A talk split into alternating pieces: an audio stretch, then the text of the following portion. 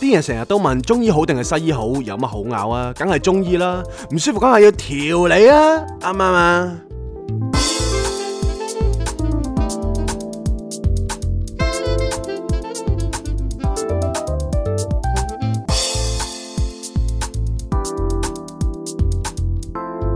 Not a romantic story. Cindy, Jason。咁你調理咗未啊？未，因為我就係個大夫，係我嚟調大家 嘅，早晨啊，咁多位倒塔早晨咁早嘅星期一，係歡迎大家翻到嚟《Not a Romantic Story》嘅第七季第十四集。我係 Jason，我身邊有 Cindy，大家好。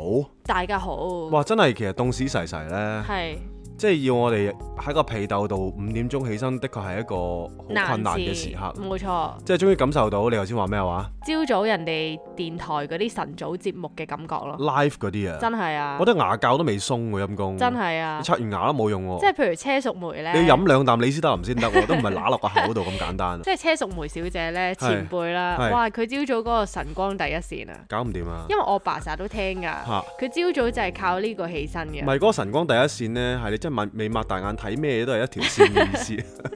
我哋而家都係晨光第一線，我一我我成世都 係嘅，啲人我隻眼問係咁上下係嘅啲人大問細。你影相嘅時候，喂 Jason 你開一開眼啊，你眯埋咗，喂我開咗㗎 咯喎，最大㗎咯 一 喎，啲 respect 都冇呢啲真係，要攞去調理真係。係啦，咁話說我哋就因為呢排忙於誒、嗯我哋準備我哋嚟緊下個禮拜嚟緊呢個禮拜六啊，其實係係嘅 event 啦係，同埋我哋要忙於執屋啦。哇！呢排執屋真係瘋狂，哇我哋係執到咧凌晨五點四五點先瞓嘅，咁所以我哋就即係因為生理時鐘亂晒係咧，我哋就決定琴晚就喂唔得啊，我哋不如今日真係即係的起心肝，十早一啲瞓點係啦就瞓係咗先。咁我哋寧願今日咧就五點鐘可以起身，咁就可以做好多嘢，因為我哋今日其實個行程都係非常之緊湊啦。係又要四圍跑啊，去好撚臭準備啊，係啊，真係咁，所以變咗我哋而家咧就即係誒，我哋而家嘅狀態係點咧？你個狀態漂浮咯，係係啊，即係懵隻腳鬆嘅隻腳離咗地 咁樣，喂你成仙嘅咯喎，係，啊，即係神仙就係咁仙嘅姑意思啊 啊，，飄下飄下咁樣。咁話說我哋其實誒、呃本身以為五點起身好難咧係，其實都係原來心魔嚟嘅咋。嚇佢完全係 remind 咗我咧，因為我細個住平洲噶嘛，係咁我嗰陣時翻中學咧要搭六點三船，我真係每日五點半起身咧。我真係。天都未光就係呢種感覺咯，我真係唔知從何而起呢。係我係開始變咗一個 night person，即係可能我讀書讀設計嗰陣時係經常通頂，哦，即係通到一個位，即係其實你都調轉晒個生理時鐘，係跟住就開始啊，不如就即係都係四點瞓啦咁樣，係跟住第二朝就都係十一二點起身咁樣，係或者十即係其實我都好少好晏起身嘅，都係十點起身啊，係有陣時候都九點起身咁樣係。但係嗰個瞓覺嗰個時間呢，的確係過咗肝排毒嗰個時間啦。啊真係，其實個人呢，第二日呢，的確係冇咁精神嘅，同埋你係做所有嘢會慢咗啦，同埋你個身體係會弱咗咯。係。好似譬如阿 J 咁咧，呢排哇香港終於好消息就係感受到冬天啦，係，嚟到十二月嘅中旬，終於係可以有一個冬天嘅感覺。我呢啲寒命人係最中意嘅。係啦，啊咁但係 J 係已經係時時常常咁樣唔啦，係，即係大家聽到我把聲呢，即係呢一個月都係維持係呢一個咁磁性嘅狀態啊嘛。咁性感嘅狀態。大家一聽到我咁磁性呢，就知道我奶一把噶啦。其實你又唔知唔知咧，又佢又唔係病，但係佢係會係咁打乞嗤啦，係，又誒、呃即係可能嗰一陣又會冇事嘅因為我一打呢個黑黐啊，打成十幾個咁樣啦。 combo 啊嘛，跟住一打呢，打打完之後把聲就會沙咗。咁。正咯，係啊，係啊。但係就唱唔到歌噶啦已經。但係因為你知唔知點解？即係大家聽眾，你唔好好奇，即係你唔好 surprise 點解佢成日病，係因為係佢自己攞嚟嘅，有咩佢事成啊日都唔着衫嘅唔係，屋我企。成日都着衫喎。 跟住咧，成日打大赤啦，我喂喂，邊你着翻件衫？啊佢話唔着咁啦。 跟住咧，唔然後係，就咁你個係人，打咁你乞嗤。個人唔凍啊嘛，係唔凍咁着做咩啫？但係你一路打乞嗤喎。冇，你要恆温㗎嘛，個人你 要識。我而家我媽聽到呢度又鬧你啦，咁跟住然後咧誒咁早幾日就同阿關關大關 Sir 啦，咁啊即係 Jason 爸爸就一齊去飲茶，係。咁我話講起喎，誒佢成日都唔着衫咁樣啦，跟住爸爸話梗係要着衫啦，點可以唔着衫啊？唔着衫咪病咯，咪自己攞嚟咯咁啦，跟住我一嘢督爆佢係啦啊！我嚇你，我細個嗰時候見到你日日都屋企唔着衫 嘅，爸爸唔好，我成日都着衫咁啦，就好似頭先 J 關咁講話唔好，我成日都着就係咁嘅意思啦。講大話都要講得即係字字鏗鏘啲啊嘛。係啦，即係好似好真咁嘅。咁你先信噶嘛，大佬 啊！係啊，咁其實我哋呢排就真係忙於呢個執屋，咁點解咧？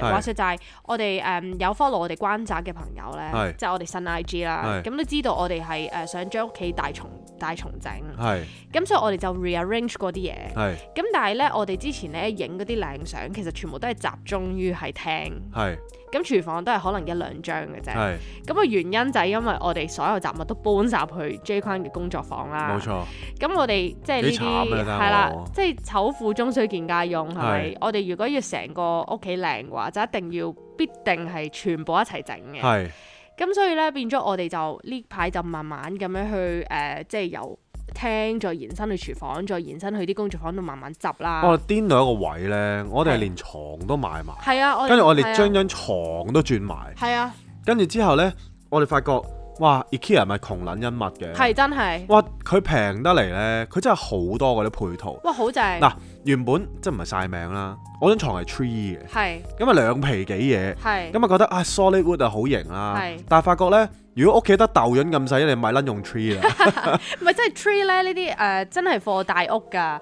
譬如有時咧，你去啲美國牌子專賣 solid wood 嗰啲係誒家私鋪咧係，你發現正常屋企即係香港普通家庭係供房唔落㗎。唔係，即係你，譬如你放咗張 tree 嘅床喺係屋企正中間啦，係咁你屋企如果仲有成千鳩幾二千尺嘅，咁你梗係買冇 tree 所謂啦，係咪係先？咯，你買你買十張床都得啦，係啊，但係香港最窄使嘅就係空間啊嘛。係啊真係咁我哋間屋個豆樣咁細，係咁一放張 tree 喺度咧，哇，着橡皮 糖啦。完全係門都爭啲開唔到咁唔係因為滯我好中意啲床係低啊。嘅，係咁變咗咧佢佢低得嚟咧，佢下低係冇櫃嘅，係咪係咁咪奶把咯。係即係我話而家嗰張床咧就係 IKEA 嘅，係。但係 IKEA 得嚟啦，下低咧，哇，原來有三個碌碌櫃，好正啊！佢係配套嚟㗎，即係我哋自己配㗎。係咁佢嗰個櫃咧，佢型個位就係因為咧，之前我哋用 tray 咧，其實我哋隔離係擺咗一個誒、呃、床頭 sort of 床頭嘅呃誒台仔啦，係咁就係貨擺床頭燈啊係，可能一啲誒、呃我嘅日記簿等等啦。係咁而家咧，我哋就拎起咗嗰張床頭台，係咁取而代之嘅就係 IKEA，我哋而家係咁講嘅嗰個床底碌碌櫃啦。係佢正個位呢，係佢誒，除咗你可以收埋喺台底，即係誒、呃、床底之外呢，做係 storage 啦。你掹出嚟呢，其實係 exactly 就係一個床頭櫃咯。冇錯，呢、個就先係精髓啊！即係頭先我講完咧，大家都可能話：喂，大佬 Muji 同 IKEA 出名就係慳位㗎啦係，你下低一定係有啲 drawer 俾你係俾你抽出嚟㗎啦，有啲油壓床好平係係添咁樣。但係我嗰個就唔係啊，我嗰個係一個床架啦，跟住另外咧佢你可以配多三個櫃嘅，因為佢有係長度。係跟住嗰個櫃咧一掹出嚟咧，其實係一個床頭櫃嚟嘅喎。係即係你可以放燈啊，你可以放洗誒、呃你可以放紙巾啊，你可係以放電話叉電啊，即係呢啲啊，你呢嚿嘢係可以縮翻入去床底嘅咯，係啊！完咁哦全係極慳位嘅選擇。所以呢一個呢，係我哋暫時今年可能係最滿意入手嘅一樣嘢咯。係啊，嗰、個床底櫃仲要係減緊價，即係三嚿幾水一個係，啊，我哋係每一次呢拉出嚟嘅時候，我哋哇，我哋係每一次都俾佢 amaze 到咯。冇錯。咪跟住我哋斷捨離嘅時間咧，即係大家都應該有聽過，我哋屋企有個雜物房嘅。係係咁啊係兩間房一個雜物房咁啦，咁雜物房咧，suppose 就應該係最難搞啊，因為係我哋將所有嘅冬天衫啦，即係每次一換季呢，我哋都要反轉個屋企攞翻晒啲衫出嚟，再反轉翻個屋企放翻入去 store room 係㗎啊嘛。係啊，其實好煩㗎。所以我哋今次呢，就唔得啦，屌個連根拔，係啊，就係將個 store room 入邊嘅所有嘢都執整過晒佢。係啦係啦。跟住就哇，我發覺一放啲衫出嚟啦，原本我哋其實得一個衣櫃嘅啫。係啊，咁衣櫃其實都即係兩個人 share，大家都知道女人嘅衫幾多㗎啦。嚇！其實我想講啱啱好調轉喎， 你而家想喺度誤導聽 眾，我你知唔知我我幾鬼慘啊？我真係好鬼陰公， 你知唔知成個衣櫃咧，我佔得個三分一啦，係三分二係 J 框啦，跟住我哋之前咧咪誒。扮搬屋嘅，咁我哋咪 pack 起晒啲箱嘅，咁啲箱有可能廿幾卅個左右啦。咁其實我嘅箱得嗰一兩個啦，跟住 J 框咧就喂抌咗佢啦，抌咗佢啦。跟住我心諗喂大佬，我得嗰一兩個箱，你都要我抌咗佢。我希望大家今今集係撩清咗耳屎先好聽啊嘛 點解大家係雪亮嘅耳耳朵。係啊，，快啲大家聽清 楚啊！我哋呢啲呢誒嗰啲咩清官難審家庭事，我哋而家就將佢擺上 台，等大家評評理啦。係。救救小詩啊，真係 唔好跟住呢救小 J。咁啊我哋嗰個 store room 咧，suppose 哇好鬼多雜物係啦。係跟住我哋將啲衫斷捨嚟到咧係一個位咧，哇！我哋將一個衣櫃即係再加嗰三個床底櫃啦，就等晒我哋嘅冬天加夏天嘅衫。係啊，咁就變咗我哋唔使再將個衣櫃換櫃唔係咯。真係用咗三十幾年咧，先知道自己嘅 preference 係除咗黑白之外，其他顏色嘅衫我都唔係好受 得，所以我哋將唔係黑白色嘅衫咧都抌晒佢咯。都唔係抌嘅，即係我哋拎起咗拎去賣啊，有啲就俾咗我哋工人姐姐咁樣。哦，係啊，係啊，係啊冇錯。係啦，即係冇錯衫我哋就盡量都唔想抌啊。冇錯因為其實真係好好啊啲喂 quality。跟住個突破位係咩呢？係就係我個書櫃，係啊即係我原本有成差唔多十幾箱書咁樣係啦，我抌剩得四個箱，係啊係啊，得翻四個箱嘅書。咁其實嗰一刻呢，我個心態係真係啊，如果我真係要搬屋啦，係係或者啊如果我真係要留呢，其實我一一留係我成個櫃係冇得清嘅。嗯一留就留晒㗎啦，係跟住我就決定咗，唉、屌，真係一嘢抌晒佢，係即係嗰啲比賽嗰啲書呢，全部抌晒佢，係我連啲 eye reference 都唔要，即係 eye candy 都唔要啦，係就抌晒佢啦，啲嗰啲 reference 書，係係哇，真係嗰一刻個心情係有啲，我唔識，我唔識點形容啊好忐忑係嘛，冇咗忽肉咁樣。有少少啊。係但係而家抌咗啲書咧，因為其實誒、呃因為我之前執屋嘛，我哋係即係大家都知道，我哋 pack 完之後諗住搬去愉景灣㗎嘛，係只不過我搬唔到啫嘛。係。跟住我覺得，哇！喺呢段時間入邊，我完全冇睇過書咯。其實係啊，其實有啲嘢咧，你係個心魔嚟嘅啫，又係，即係大家可以試下呢個 test 嘅，係啊，就係你當你想覺得有啲嘢咧，你成日都要用嘅時候咧係，你成日將佢收埋喺個櫃度。係你睇下你幾耐可以唔用佢咯？係你發覺你生活咧係會因為因為佢嘅麻煩，即係佢你拎翻佢出嚟好撚麻煩啦，所以你係會唔用佢咯。或者係其實你都根本唔醒唔起佢咯，係啊即，係其實你其你你成日覺得佢好重要啦。咁呢個就決定到你可唔可以抌嗰啲嘢，或者係係真啦係賣走嗰啲嘢。係啦，即係有時你真係心魔，你成日個心凝住啊，我要嘅呢樣嘢好重要，我要 keep 嘅。係咁但係其實你 keep 得嚟，你根本都用唔着佢，你都唔記得佢嘅，好嘢都唔拎下，咁其實真係真係唔好需要咯。啊，你大嘅家 test 生下命啊大家嘅 limit 啦，係啦即，係可以唔要佢幾耐啦。係啦。係啦，咁所以咧，我哋呢排真係哇執到四五點啦。咁我哋見誒、呃即係令到我哋屋企咧，因為執緊啊嘛，係咁變咗其實係 pack 晒嘢，完全係最誇張嗰段時間係行都行唔到啊。近乎一條罅咁樣咯。係啦，咁但係隨住我哋賣嘅賣啊，抌嘅抌啊，咁然後開始又將佢分翻類啊係。咁而家仲係處於一個亂嘅狀態，但係起碼都行到啦冇。錯，咁所以就變咗我哋咧又冇乜時間同埋冇乜角落可以影相啊。係咁變咗關閘個誒、呃 update 又慢咗啦，係咁但係我哋好快就可以再 update 多啲我哋屋企嘅角落嘅，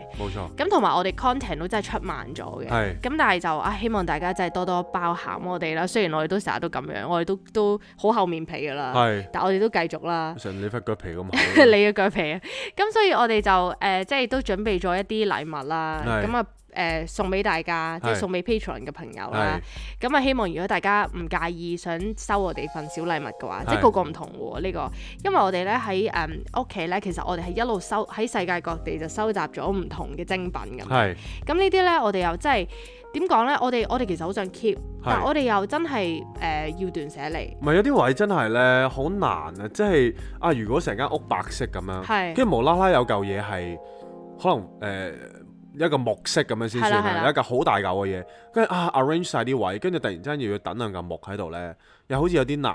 係啊。咁我又唉，即係不如不如送俾朋友啦。係啦，咁樣咁所以我哋就喺度諗，如果你哋係有興趣又唔介意嘅話，咁其實你哋即係 Patreon 嘅朋友可以誒、呃 DM 我哋你哋個地址啦，冇錯咁我哋就可以送俾你哋。咁係真係每一樣都係精品嚟嘅，你叫我哋抌，我哋真係唔想抌咯。係我哋係如果冇人要，我哋都會 keep 係冇嘅錯。但係但係如果你哋想要嘅話，我哋係真係想送俾你哋。係咁啊個個唔同嘅，冇錯咁我哋就憑感覺咁樣去送啦，係一定係值得收藏。如果唔係，我哋都唔會入手。係，咁所以我哋就係啦，呢、個就希望可以好似一個聖誕禮物咁送俾大家啦。冇錯，咁同埋前幾集呢，我哋又即係上上一集會教大家點樣去融入一個 event 呢。係咁我點知後尾收到啲 feedback 好正面啦、係大家都話哇好正啊，真係有用啊咁。係，咁而家真係嚟緊，我哋個 event 又嚟啦，唔係唯同獨唯獨是有聖一個誕嗰啲又嚟緊，你真係係睇下用唔用到咯。係係係啦，咁唯獨是一個好好嘅朋友嘅撚屌啦。係佢又話係兩個獨獨係教啦人去 social，係啦，佢笑鳩我哋喎。係啊啦， 咁其實咁老實講，你話我哋係咪讀呢？我肯定可能少少啦。係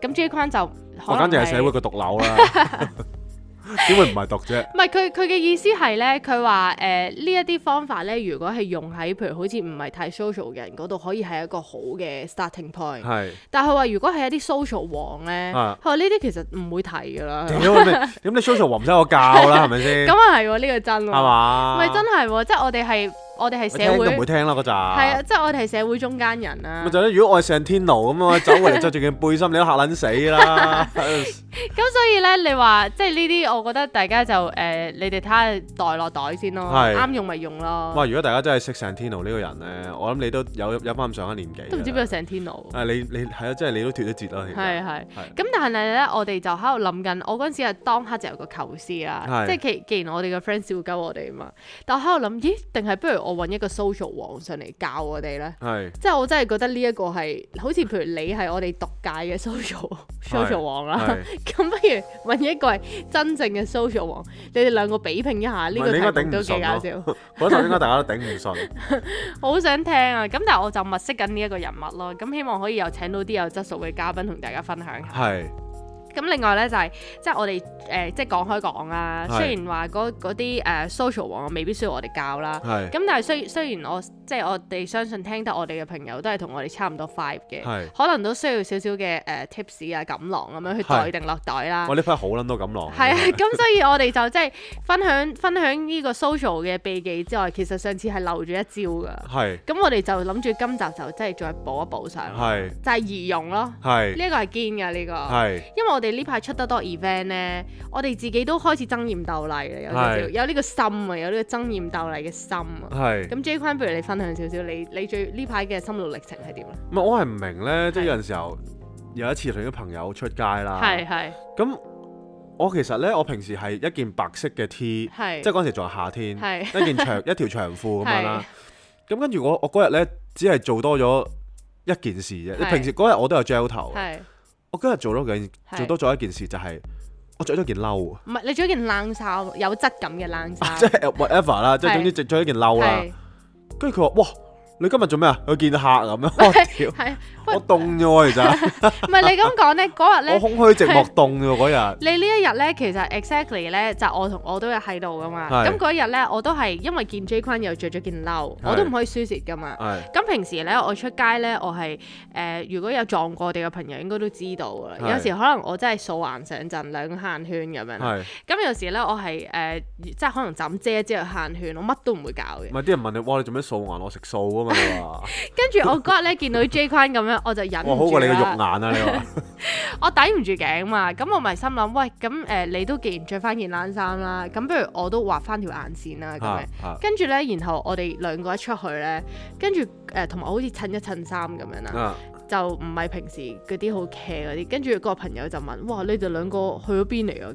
今日咁唔樣係，我想問我平時可以有幾 hea，令到你係啊覺得我着咗件褸之後 係有一個大轉變咧？同埋其實我想講女仔出街，即係你化下妝玩正好正常噶嘛。係但係原來擺喺我身上係我 hea 平時 hea 到咁樣咧，原來係一啲隆重場合，好似我畫一條眼線，人哋好似當咗我好似去出 show 唔咁係樣。好似好似兩個嗰啲誒積咗廿年頭髮嗰啲乞衣去剪一剪嘅頭髮走翻出 嚟，哇！你容光煥發嗰種感真係覺啊，有呢種感覺，真係有呢種感覺。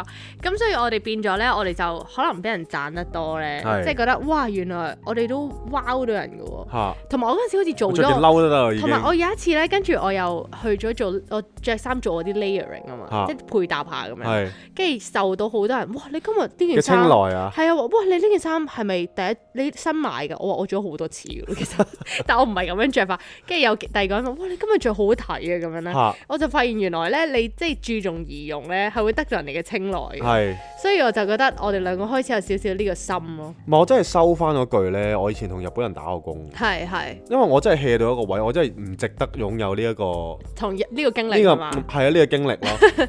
你唔 deserve 同日本人做過嘢。因為嗰陣時候咧，日本人我諗即係聽眾都聽過㗎啦係佢哋咧即係我可以講深入少少係嘅。係佢哋係會根據每一日自己嘅啊 mood 啦，係自己嗰日要見咩客啦，係自己嗰日嘅情況啦，去揀佢哋嘅衫嘅。係即係譬如佢嗰一日咧係夏天嚟嘅，跟住佢覺得啊今日嘅係今日係可能誒、呃、濕度高啲嘅係夏天咁樣。係 跟住我今日個 mood 又開心，跟住佢哋會戴頂草帽翻工啦，跟住草帽一定呢件件件誒、呃件衫呢，一定係可能麻質嘅恤衫係啊，係跟住一定要戴翻一個誒、呃太陽眼鏡。係係咁啊插喺個心口中間咁係樣，跟住條褲咧一定要摺，一條係短褲一定要摺腳係嘅，跟住再着翻一對 loafers 咁樣啦。成件事咧其實唔係好貴，係但係你睇落去真係好有 style。好有質感咯。跟住佢哋最尾咧，可能譬如啊嗰日應該帶 clutch 啊，定哦係係應該帶一個斜孭袋啊，定係一個公事包咁樣，佢哋都會諗嘅都會都會都會配喎。係跟住就突然間第二日咧，可能你會見到，誒突然間我老細做咩變咗變咗 Lady Gaga 咁 樣，但係嗰陣時 Lady Gaga 好似未出現喎，即係係佢對你話佢對高踭鞋係好堅噶嘛？係啊，咁嗰對嗰對高踭鞋其實係一個，我唔我唔記得咗嗰個設計師係邊個，就係 Lady Gaga 着嗰對高踭鞋，因為我以前個老細係名門嚟噶嘛，咁其實佢佢係個踭喺前邊嘅，係咁佢翻到嚟要換鞋喎，屌！哦，即係佢淨係貨係行，即係由屋企去到公司呢一段路去 show 唔 off。係其實屋企去到公司都唔使都唔使行落地㗎哦，啦佢都係着純咩粹搭啫車，即係佢行幾級樓梯 係嘅，即都係搭係私要，家車啦。係咁啦樣跟住佢翻到嚟係要換鞋咯，咁即係淨係唔係呢個就 extreme 啲嘅係咯，見你哋嗰幾幾分鐘嘅啫咪喎。同埋嗰日要 show 開 off 會，哦，係啦，明跟白住。戴一個好大嘅烏蠅眼鏡。係係即係其實成件事呢，大家都有好有好有考量啊。其實係係，即係每一日着衫都係要都要諗清楚咯。即係對比起我哋嘅柒啦，即係如你果我哋唔諗好下。講啦，我哋係 hea 到一個位咧，即係我相信咧，我我諗我我，你覺得我哋算唔算係 typical 嘅香港人咧？咪都算嘅。都着衫上算係我啦哋真係都係貪求方便同埋舒快啊係適啊，但係對於佢哋嚟講呢，舒適係基本咯。係或者係舒適係咪都 not necessary 咧？即係佢寧願佢會靚，跟住放棄舒適咧。唔係呢會個會係呢個咁呢咧個真係要睇，係但係佢哋舒適都好緊要嘅。嗯，但係佢哋舒適得嚟呢，一定係靚啦，即係靚係係一個必須要有嘅嘢。同埋你話譬如佢，因為咧咁我哋呢排就開始誒、呃、着重打扮啦，我同 J 坤，咁我哋互相咧都會即係俾下意見對方啊，即係係咁樣襯好唔好啊咁樣係。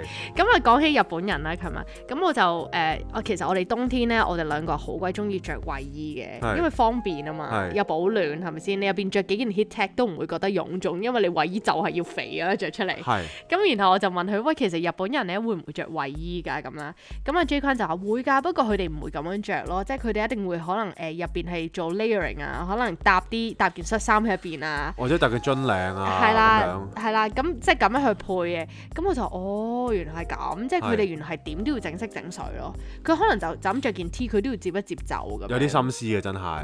咁你會睇到細節佢哋嗰個出色位咯。係啊，咁所以呢，其實香水對於好多日本人日本人嚟講咧都好緊要，係係即係佢哋都係會每日去根據佢自己嘅 mood 咧去噴嗰個香水。係咁所以其實即係好多嘢，如果要玩就可以玩到好盡好嘅。日本細人緻，係啦，即係譬如有陣時候佢哋着件誒 T 恤咁樣啦，係啊佢都會攬條圍巾嘅。係。即係你知我個日本朋友呢，哦，係啊係就啊。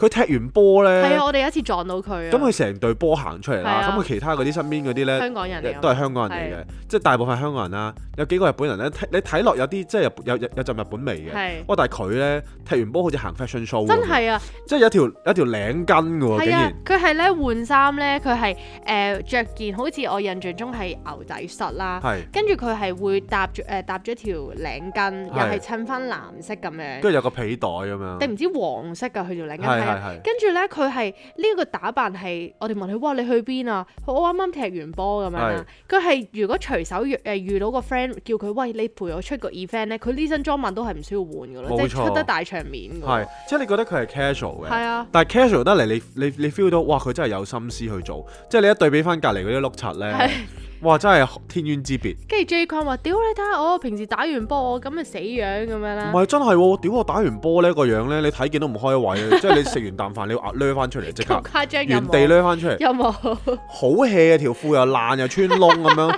屌真係喎，唔係呢個係因為我嘅，因為咧有時 J 框有啲誒、呃、濕鳩褲咧，係咁咧係有少少鬆鬆地嘅，係但係我覺得抌又好嘥，咁係我不如你 打波你攞嚟換我啦。睇波冇所謂係啊啦， 咁抽咪掹咁樣係咪先？但係佢哋唔係咯，佢佢哋唔都會要咯，噴香水㗎，踢完波之後。但係咁你汗味再加香水咁咪好核突咯。但係佢哋會即係洗乾淨啦，當然攞條毛巾 抹抹抹清個旮旯底，唔係好似你咁大佬，你你係唔抹都要舉高手俾我聞嗰啲嚟㗎嘛。呢一時呢一段我會 cut 嘅，咁咁話說我哋就真係覺得，哇！好想做一個日本人咁咁有質感啦，或者係好似法國人咁優雅、咁 effortless 嘅一啲誒、呃美學咁樣啦，係美感人咁樣。咁我哋其實咧就 observe 咗幾點咧，係其實佢哋係係有啲有啲位我哋係可以學習㗎。係咁第一項我會覺得好重要就係佢哋其實咧個誒，呃佢哋係當每一樣嘢都好似好神聖咁，即係尤其係日本人啦。冇錯。佢哋出名係做所有嘢都係做到極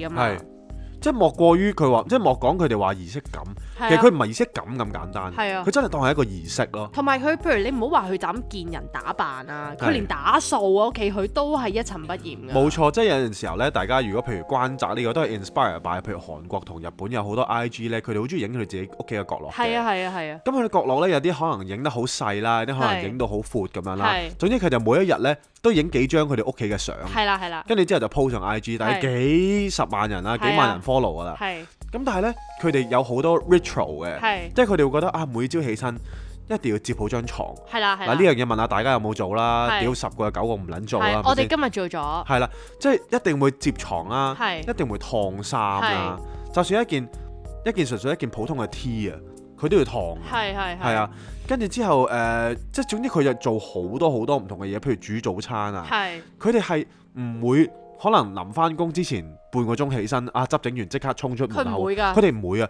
佢哋講緊係可能要好早起身，係真係啦執整晒所有嘢，做完嗰啲所謂嘅神聖嘅禮儀。即係清潔埋屋企佢先係走啦，㗎跟。住掃晒地啊，先係啊出門口嘅。咯我覺得佢哋嘅文化係即的的確確係好鬼認真係啊，好鬼認真，即係好似我哋上次介紹大家睇嗰個藍染嗰個係啊係係嗰個展覽啦，佢哋都係由種由種嗰啲植物一路去到成個過程都係自己去做噶嘛。都係，同埋咧，我哋諗起譬如啊，我哋禪修老師都有講咧，係即係佢就係、都係講同一樣嘢，就係、話，當你將所有生活上所有嘅嘢，你都好神聖咁樣當係一樣神聖嘅事去做咧，其實你做所有嘢咧，都一定係會做得好好咯。冇錯啊，同埋你亦都唔會覺得係好沉悶或者點，因為嗰係一個儀式咯，係一件事咯，係係你會值得去尊重同埋認真對待咯。冇錯啦而，呢一樣嘢其實係聽落係都已經唔容易，因為係要有好多嘅 discipline 喺入邊啦冇，錯同埋堅持啦冇。錯，咁所以我哋由今日開始，我哋會嘗試咯，盡量啦係呢啦，啲嘢，盡量睇下得唔得啦哎係，即係唔好咁 hea 先咯。係啦，唔，好咁 hea 先唔係。同埋記得一樣嘢，真係係要人哋尊重你，你要尊重自己咯。冇錯冇錯。冇錯啦，同埋第二個誒、呃、點，我哋 observe 到咧，即係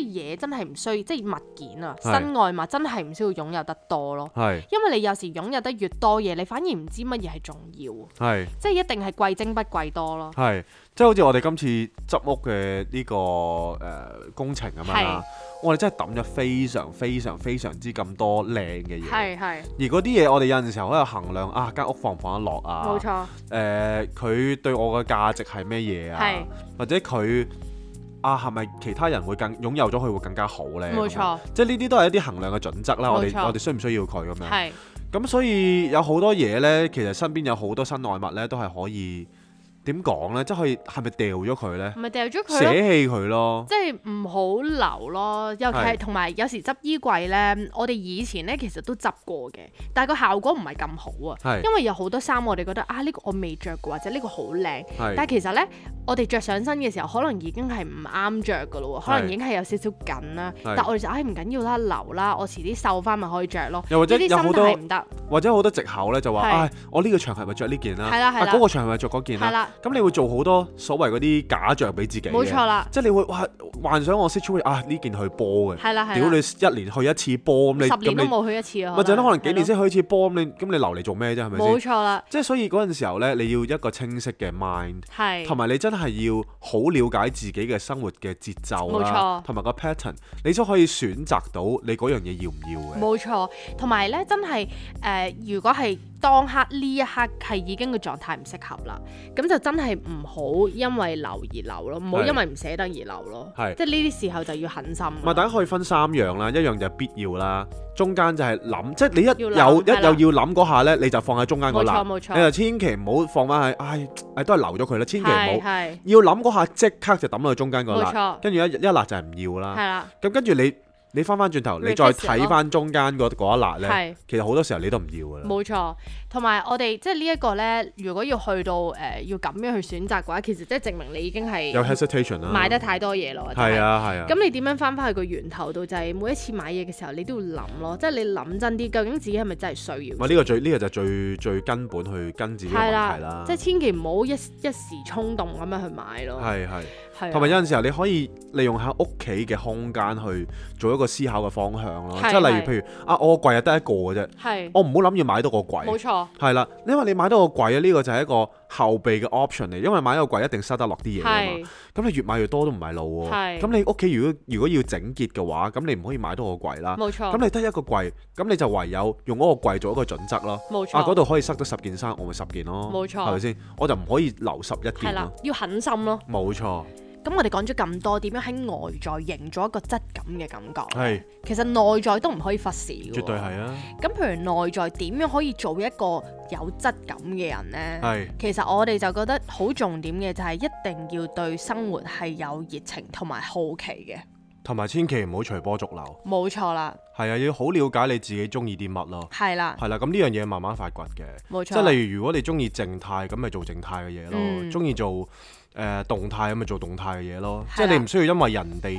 要去咁樣做，所以你要咁做咯。冇錯啦，即係要擺自己喺一個適合自己嘅位置咯。冇錯啦，如果唔係呢，你係咁夾硬 fit in 呢，自己又辛苦，係個場面又 awkward，係咁所以其實呢，一定係令自己 comfortable 啦。係咁你身邊嘅人先至會 comfortable 嘅，同埋要保持 open minded 啦，個人冇錯真係要開放啲，即係咩都覺得自己係唔知嘅，係啦，去重新去認識一樣嘢咁樣，成日都係，係即啦係經常都係好似自己啊做緊第一次咁樣咯。冇錯啦。即係呢一個呢，聽落好似有啲難，但係其實唔難嘅，因為我哋每一日呢，誒、做咗成日嘢，跟住去瞓覺啦係，其實醒咗又係新嘅一日，呢冇錯個係真嘅。冇錯。咁點樣可以喺每一日嗰度唔好咁枯燥啦，唔好係俾啲 routine 去誒、呃令到我哋好悶啦。係。其實呢，我哋即係都可以試下多啲做即興嘅嘢唔係啦。啊成日係誒，即係成日啲人都話啊嘛，啊你要當今日自己死㗎啦，嗯係跟住誒你會你會做啲咩無悔呢？咁樣，咁係但係我就會另一個諗法咯，係就你每一日都當自己係新嘅一日咯，係，每一日都翻生，係啊每一日都 reborn 翻生係啊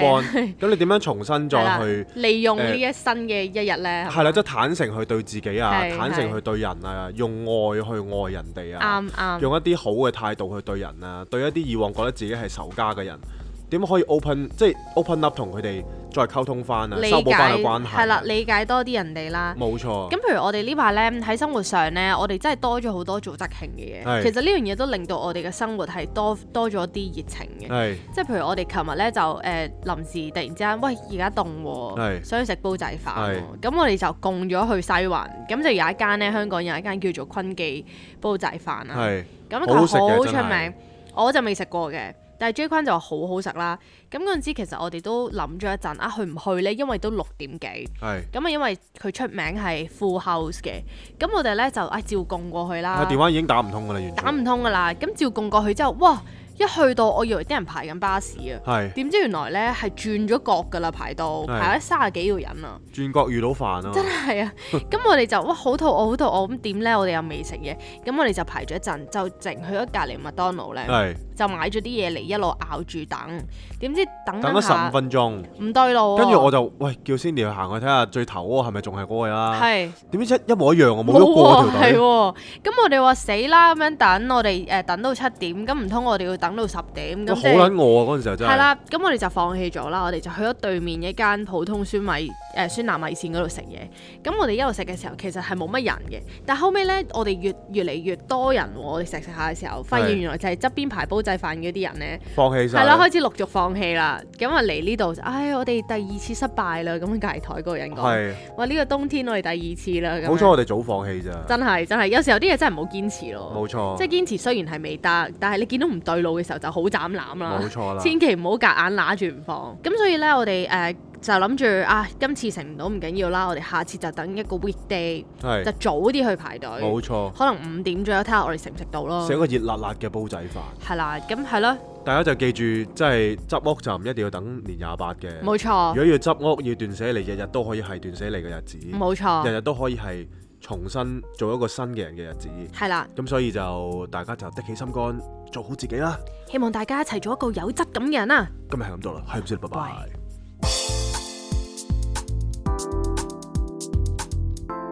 Not a romantic story. Cindy, Jason.